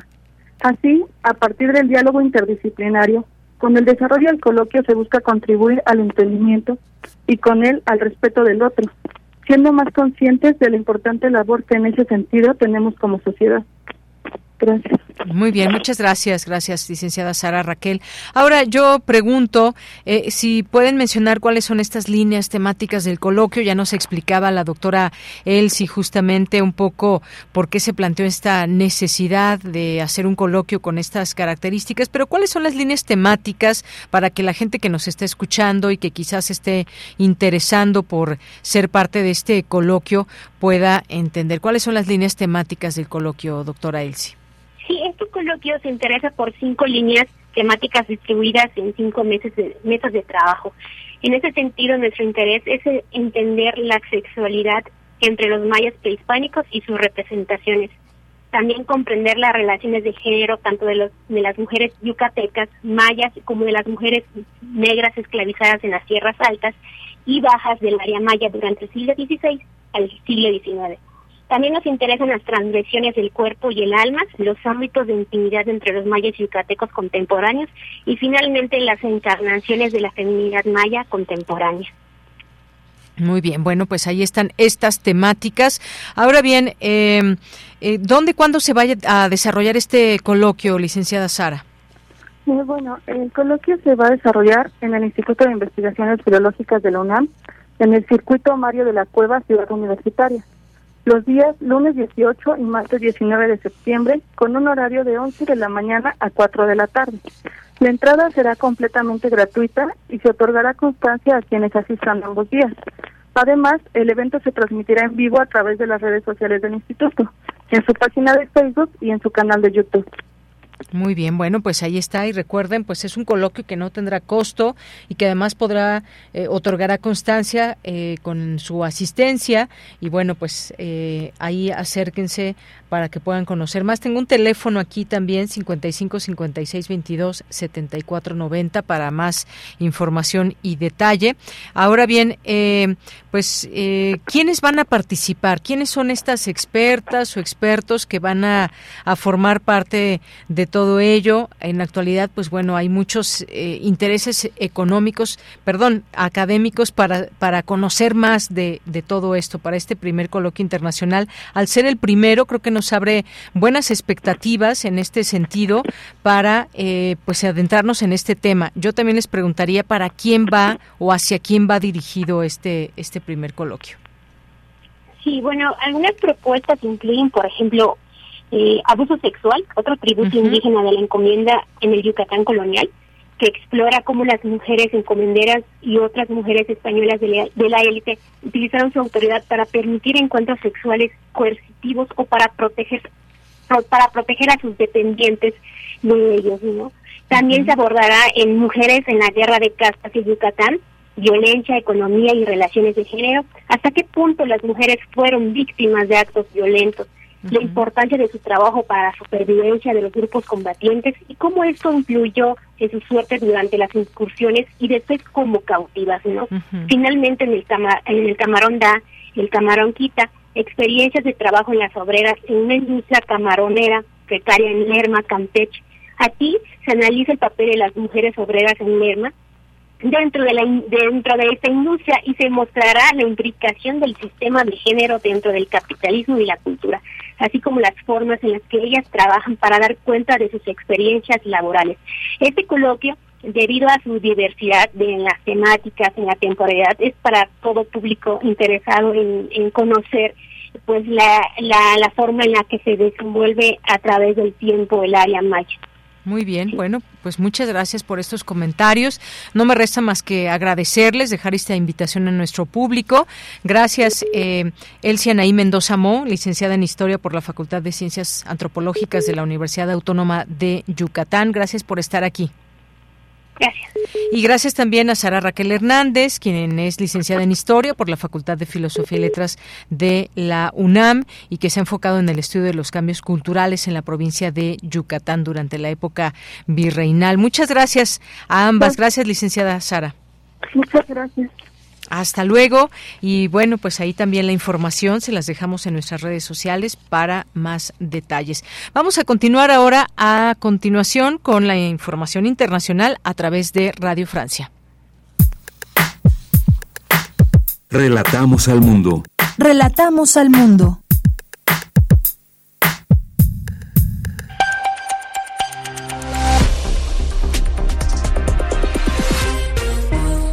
Bienvenidos a este flash informativo de Radio Francia Internacional. Mathieu Leroy lo hace en los controles. Hoy es lunes 11 de septiembre, 4 de la tarde en París, y así comenzamos.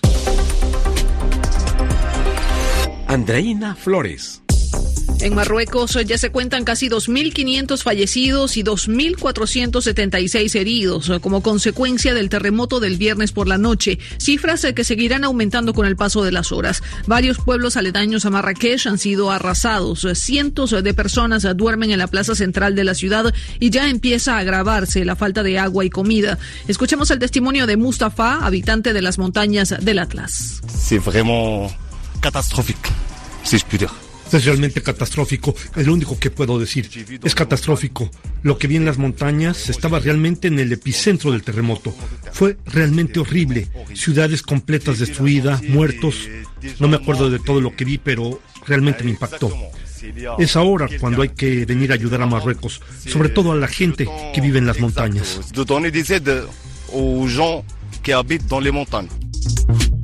En Chile se cumplen 50 años del golpe de Estado que derrocó a Salvador Allende y que marcó el inicio de la dictadura militar de Augusto Pinochet.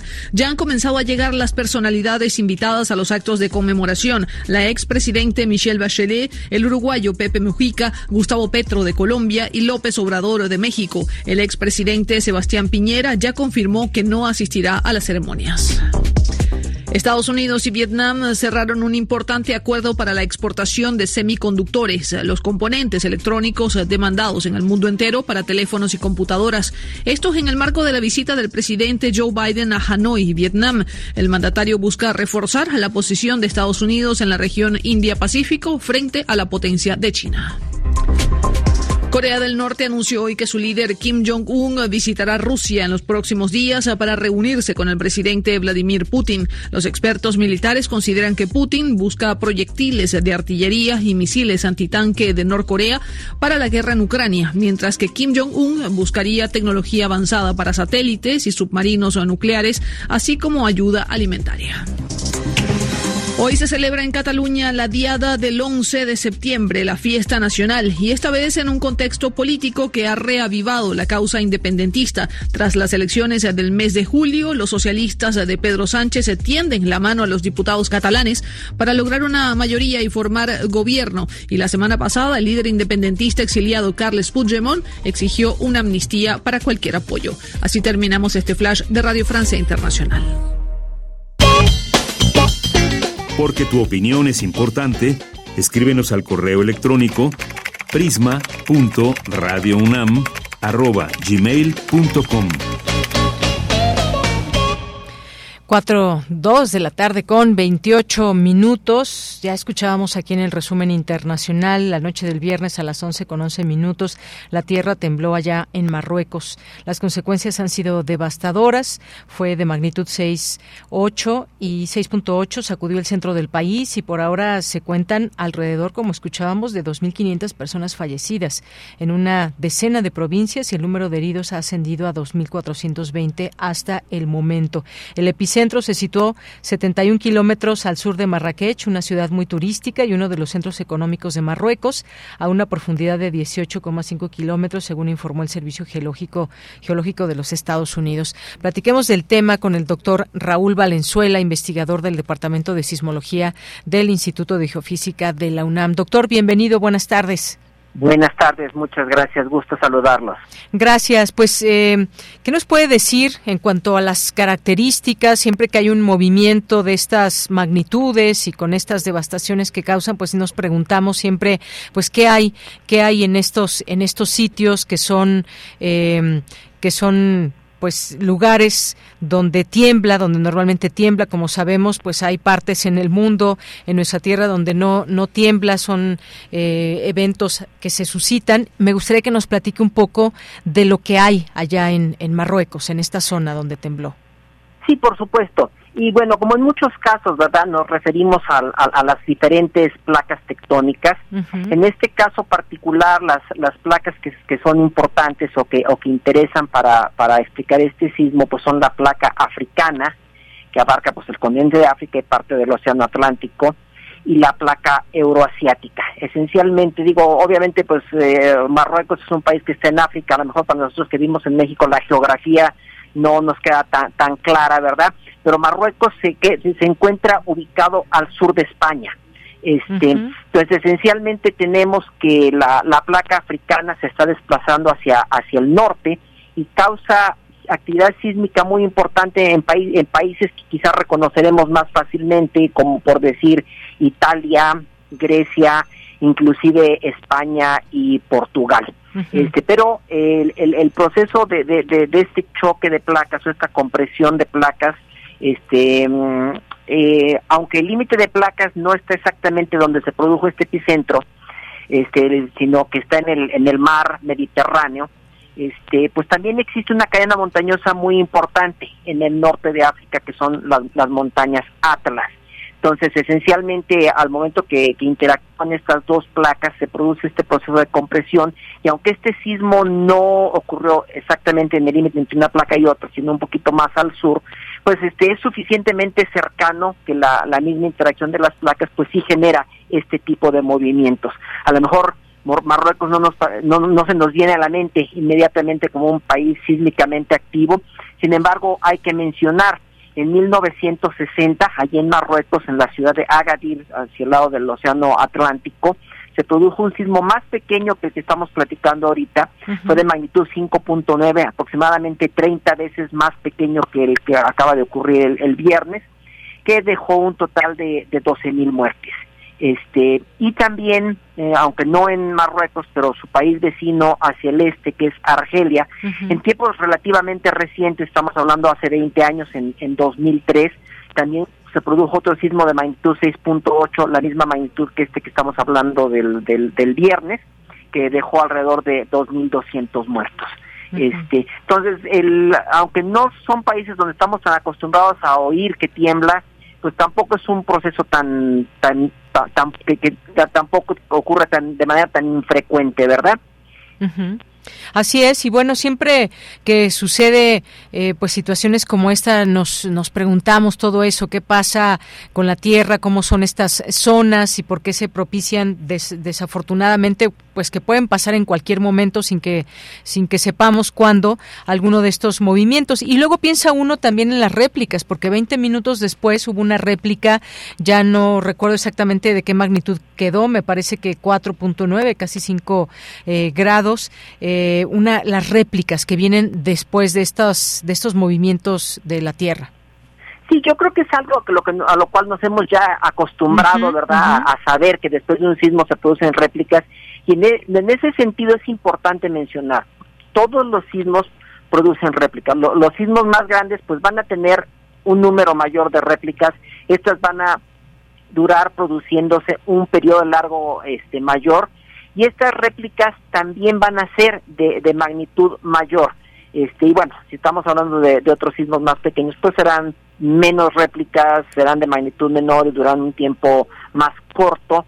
Este, pero bueno, de manera general podemos hablar que, que todos los sismos nos van a producir réplicas y bueno, el llamarles réplicas, pues bueno, a final de cuentas, pues también son, son sismos y algunos de los cuales pues pueden ser también muy importantes o muy destructivos este por derecho propio. Sobre todo considerando verdad este que pues después de un sismo pues hay muchos edificios que ya están dañados que ya están resentidos y que cualquier, con cualquier otro temblor aunque no sea tan fuerte pues podrían acabar de, de colapsarse de venirse abajo Exactamente, y esa es otra parte muy importante porque además de todo esto que tiene que ver en la parte geológica, siempre nos seguimos preguntando por qué estas catástrofes. Ahora se lleva un conteo de aproximadamente 2.500 muertos y alrededor de 2.000, más de 2.400 personas que también eh, pues están heridas. ¿Qué pasa arriba, digamos? ¿Cómo se debe uno de seguir preparando? Algo muy importante y ahora que viene el 19 de septiembre, pues es eh, participar en estos simulacros participar de pues de lo que debe suceder en cuanto a reglas muy claras respecto a las construcciones, doctor. Sí, por supuesto. Digo claramente pues el simulacro, ¿verdad? Pero también un, factor que es bien importante y lo acabas de mencionar, pues es el, el cumplir con los reglamentos de, construcción. Eh, en la medida que, que, nuestros edificios estén bien construidos, pues pueden eh, resistir Este, y digo, en un momento dado, pues los reglamentos de construcción, la, la función que, que, que cubren, ¿verdad? Que cumplen, pues es que eh, la gente pueda salir ilesa o salir, sobrevivir este el el, el, el, sismo. Este no necesariamente quiere decir que el, que el, que el edificio no no vaya a tener a tener daños importantes no hay, hay que recordar que aquí pues la consideración que es importante pues es de tipo económico. Este no es tanto de tipo ingenieril o de tipo científico, de tipo técnico. Este, nosotros podemos construir edificios que resistan perfectamente los sismos, este, pero obviamente pues nos implica un costo mayor. Necesitamos emplear más concreto, necesitamos emplear más acero. Entonces, pues al momento que se diseñan, ¿verdad? Los, los reglamentos de construcción, pues se busca encontrar un balance entre proteger a la gente y que el costo del edificio pues tampoco se, se eleve tanto. Este, y digo claramente en el caso de, Marruecos, pues estamos hablando de, pues de edificios de, que por sus características, ¿verdad? A lo mejor no eran tan, tan resistentes a, un sismo. Estamos hablando de ciertos poblados en las montañas donde se produjeron este deslaves, deslizamientos de roca que prácticamente pues pudieron haber enterrado las casas este, entonces, pues es una situación bastante, bastante difícil, bastante trágica. Así es. Bueno, pues le quiero agradecer, doctor, que siempre nos abra este panorama para entender también, pues todos estos eh, fenómenos y las características, sobre todo también geográficas, sitios sísmicos que hay, que existen en, en todo el mundo, y sumarnos, y con esto pues eh, me despido, sumarnos siempre a la cultura de la prevención y ahora que viene el 19 de septiembre, pues que sea esta oportunidad para ubicar los sitios seguros, ya sea en casa, en el trabajo, en el espacio público donde nos encontremos. Muchas gracias. Claro que sí, y para asegurarnos de cumplir con nuestros reglamentos de construcción. Un gusto. Hasta luego, gracias doctor. A sus órdenes, sí. Muy buenas tardes. Gracias al doctor Raúl Valenzuela, investigador del Departamento de Sismología del Instituto de Geofísica de la UNAM.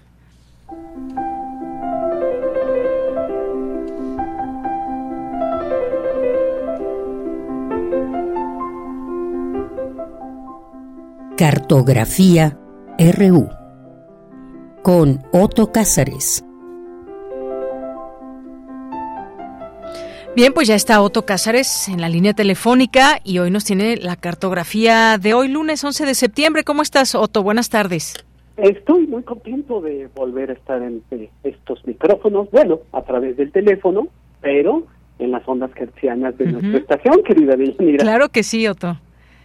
Pues septiembre es un mes sísmico, ya lo acabamos de escuchar con el doctor que me antecedió en el uso de la palabra, pero eh, en esta ocasión yo quiero hablarles del sismo literario que significa Kafka, porque ocurre que el sábado fui invitado a formar parte de una mesa eh, que tuvo lugar en el importante recinto para la comunidad judía, la sinagoga sefaradí Rospesedek una sinagoga con hermosísimos arcos ojivales, que ahora contiene un archivo histórico y una magnífica biblioteca, la mesa a la que me invitaron a participar fue dentro de la Feria Internacional del Libro Judío, y yo compartí una mesa con mi amigo, el editor Julián Romero, con quien me enlaza una gran amistad, y nos invitaron a hablar acerca de la actualidad de Franz Kafka a 140 años de su nacimiento, 1883, y de cara al próximo año, 2024, que será el centenario de la muerte de Franz Kafka, porque Kafka murió tuberculoso a los 41 años en 1924. De modo que Franz Kafka no acabó la prueba, si es que Kafka se había propuesto participar en alguna prueba. Voy a hablar de Kafka y de algunos de sus comentadores más lúcidos en estos minutos radiofónicos. Voy a comenzar contándoles que el grandísimo, pero también muy polémico crítico literario Harold Bloom, en su libro Genios, consignó 100 escritores y los clasificó en 10 grupos de 10. A cada grupo, Harold Bloom le dio el orden de las 10 sefirot cabalísticas o atributos de Dios que trazan el camino de la creación, fue Gershom Scholem quien con gran erudición histórica identificó a las Sefirot con el genio de la religión judía. Pues bien, Harold Bloom extrapoló a las diez Sefirot y las identificó con fases de la creación literaria. Así, por ejemplo, Keter, la primera Sefirot, la corona, ahí Harold Bloom colocó a William Shakespeare, a Cervantes, a Milton, en Jochma, que es la segunda Sefirot, la sabiduría, ahí colocó a Samuel Johnson, a Goethe, a Kafka lo colocó en la tercera Sefirot, Vina, que es el conocimiento, la inteligencia convertida en conocimiento. Ahí Kafka está junto a Friedrich Nietzsche, junto a Soren Kierkegaard, junto a Beckett, porque dice Bloom, son aquellos artistas, aquellos escritores que descomponen la luz como prismas. Pero también dice que cuando hablamos de Kafka, hablamos del más exasperante genio literario, alguien que negaba poseer todo tipo de sabiduría. Kafka es uno de los sabios indispensables de los últimos tres mil años de la tradición judía, dice Bloom. Y tiene razón, alguien que ha creado tal efecto en la cultura, pues no puede ser más que de una de una sabiduría insondable. Tratemos de pensar en qué estriba la sabiduría de, de Franz Kafka. La situación de Kafka como autor es paradójica. Otro de sus comentadores, que es Maurice Blanchot, reflexionaba acerca del malentendido que significa la literatura de Franz Kafka. Una literatura que era solamente una pregunta y que resulta un fenómeno editorial en la industria editorial, en impresiones, reimpresiones, esos libros impublicables que se han publicado al infinito, dice Blanchot. Eh, ¿Qué pensaría Kafka de su desastroso triunfo? Pues, su obra tan cercana al silencio, su obra que solamente a él le interesaba, ahora tiene que vérselas con el malentendido del éxito. De él podemos decir lo que uno de sus propios personajes decía, el cazador Gracchus, que es un, una especie de zombie, un muerto viviente que decía, la idea de quererme ayudar es una enfermedad de la que deben guardarse en cama. pues algo así podría decirnos eh, Franz Kafka. La idea de quererme ayudar es una enfermedad. Guárdense en cama para curarse de esa enfermedad. Bueno, mucho se ha dicho que al interpretar a Kafka, nos interpretamos a nosotros mismos.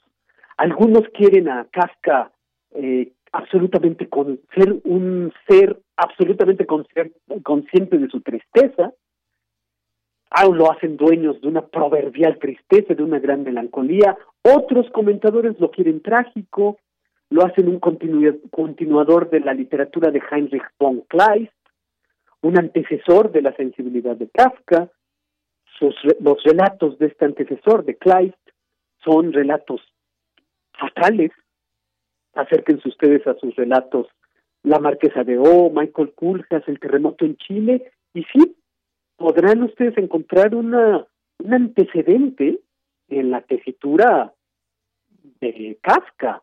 Partamos entonces de este hecho de que Kleist puede ser el germen de lo kafkiano, lo que llamamos lo kafkiano. Ya pensaremos un poco más acerca de este término, lo kafkiano. Hay otros comentadores que se quedan en el tema de la culpa universal, esta culpa metafísica, la culpa por existir que sentía Franz Kafka, y de ahí que muchos apoyen la teoría de la culpa cuando se acercan a estos textos kafkianos que son variaciones de cómo morir. Hay textos de Kafka en los que imagina qué sería morir ahogado, qué sería morir ahorcado, ¿Qué sería morir atravesado? ¿Qué sería morir olvidado? ¿Qué sería morir disminuido hasta desaparecer o hasta convertirse en un objeto, etcétera? La belleza de Kafka es la belleza del acusado, decía Walter Benjamin, uno de los grandes comentadores de Franz Kafka, que lo leía cuando nadie más lo leía. Eh, Hitchcock es un seguidor de Kafka en todo sentido. Vean ustedes una película como El hombre equivocado, una película de 1956 protagonizada por Henry Fonda y descubrirán que se trata de una obra maestra del cine en torno a la culpa. Del mismo modo que podemos decir que el proceso es la obra maestra de la culpa en la literatura. Nadie es capaz de decir ni de comprender qué concepto de justicia hay ahí en esas páginas. Y lo mismo ocurre con Hitchcock y, y Kafka. Nadie puede afirmar en dónde estriba esa culpa. Es una culpa universal. La culpa por el solo hecho de existir. El gran ensayista George Steiner, por su parte, veía en Kafka como el gran profeta del mundo actual, con todo lo terrible de los destinos del siglo XX. Una suerte de profeta. Gunther Graff, el autor del tambor de hojalata, en un ensayo magnífico de título Kafka y sus ejecutores, reflexionaba acerca de la burocracia, la burocracia que hay en Kafka, y decía, la burocracia en las páginas de los relatos kafkianos está por encima de todas las ideologías. La burocracia es algo así como una única estructura, eh, una organización internacional impenetrable e inapelable. Pero, y aquí doy un giro con el que me detendré, ya continuaré con la reflexión kafkiana, eh, el llorado y recientemente desaparecido Milán Kundera, como contrapunto a todo esto que he estado diciendo, subraya algo que es inusual, porque subraya el efecto cómico que hay en Kafka. Él dice, hay una forma particular de sátira en los relatos de Kafka, de un gran humor. Era Kafka, claro, acompañado de una gran angustia. Una cosa no quita la otra. Kundera no está solo en esta afirmación. Eh, hay datos biográficos eh, de Kafka que nos cuentan que cuando leía en alta voz sus relatos eh, en la colonia penitenciaria, el proceso, la metamorfosis a sus amigos, sus amigos y él no podían detenerse de las carcajadas que les causaban.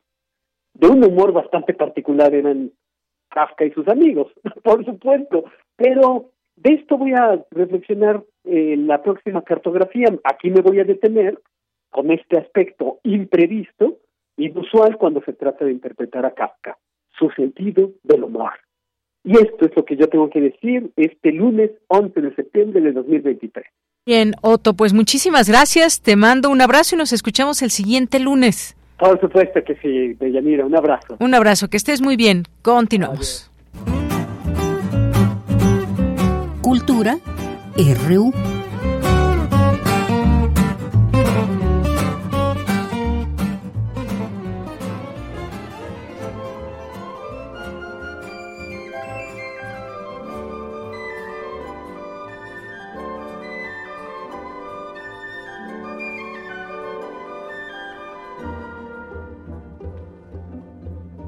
Nos vamos ahora a Cultura, que veo muchos invitados e invitadas. Ya nos contará Tamara. ¿Qué tal, Tamara? Buenas tardes. Deyanira, qué gusto saludarte a través de estos micrófonos y también a las y los que nos acompañan en estas frecuencias. Estamos preparándonos para las fiestas patrias. Primero vamos con una información porque la Filarmónica de las Artes se estará presentando el 16 de septiembre con un palenque sinfónico. Escuchemos los detalles en voz de Enrique Abraham Vélez Godoy, director de la Filarmónica de las Artes.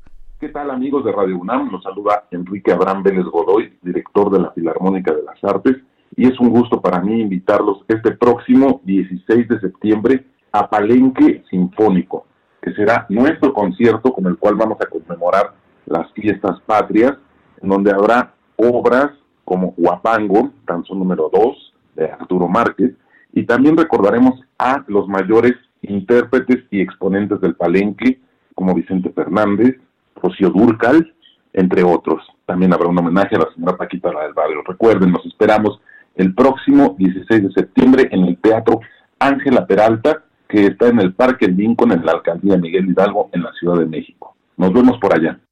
Y seguimos con la información. Es momento de hablar de Avenida Q, pasando obviamente a otros temas. Avenida Q, un montaje original que reúne en el escenario a actores y puppets. Para contarnos los detalles ya nos acompañan en cabina Patricio Solórzano, Diana Ichetl y Michelle Amaro. Chicos, bienvenidos a este espacio radiofónico. Muchas, gracias. por la invitación. Platíquenos, por favor, sobre esta propuesta escénica, que además es musical para aquellos amantes de los musicales y para los no tan amantes, también les va a encantar esta propuesta.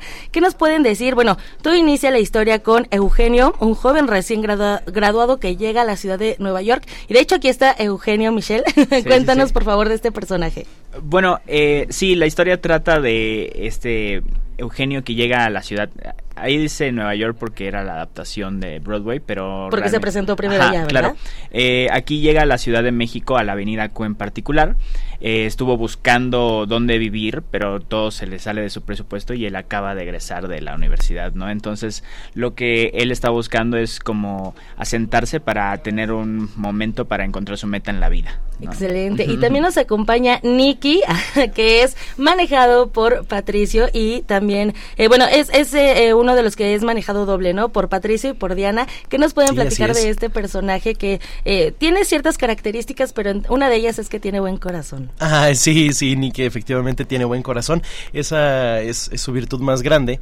pero este gran corazón también es acompañado por un, un defecto que es que es muy holgazán y él vive con su compañero de cuarto, Rodri, pero Rodri es en realidad quien hace todo en el departamento y, y Nicky, sin ser malintencionado, vive un poco a cuestas de él porque Rodrigo tiene un crush con, con Nicky eh, pero no se lo no se lo quiere revelar porque él mismo aún no sale del closet y entonces es una dinámica entre los dos compañeros de cuarto durante toda la obra al respecto. Vaya tema. Diana, ¿qué nos puedes platicar sobre esta propuesta escénica? Sobre todo eh, lo que decíamos antes de entrar al, aire, ¿no? Esta dificultad o este reto tal vez eh, de, de manejarte tú como actriz, como ustedes chicos como actores y además darle vida a estos puppets.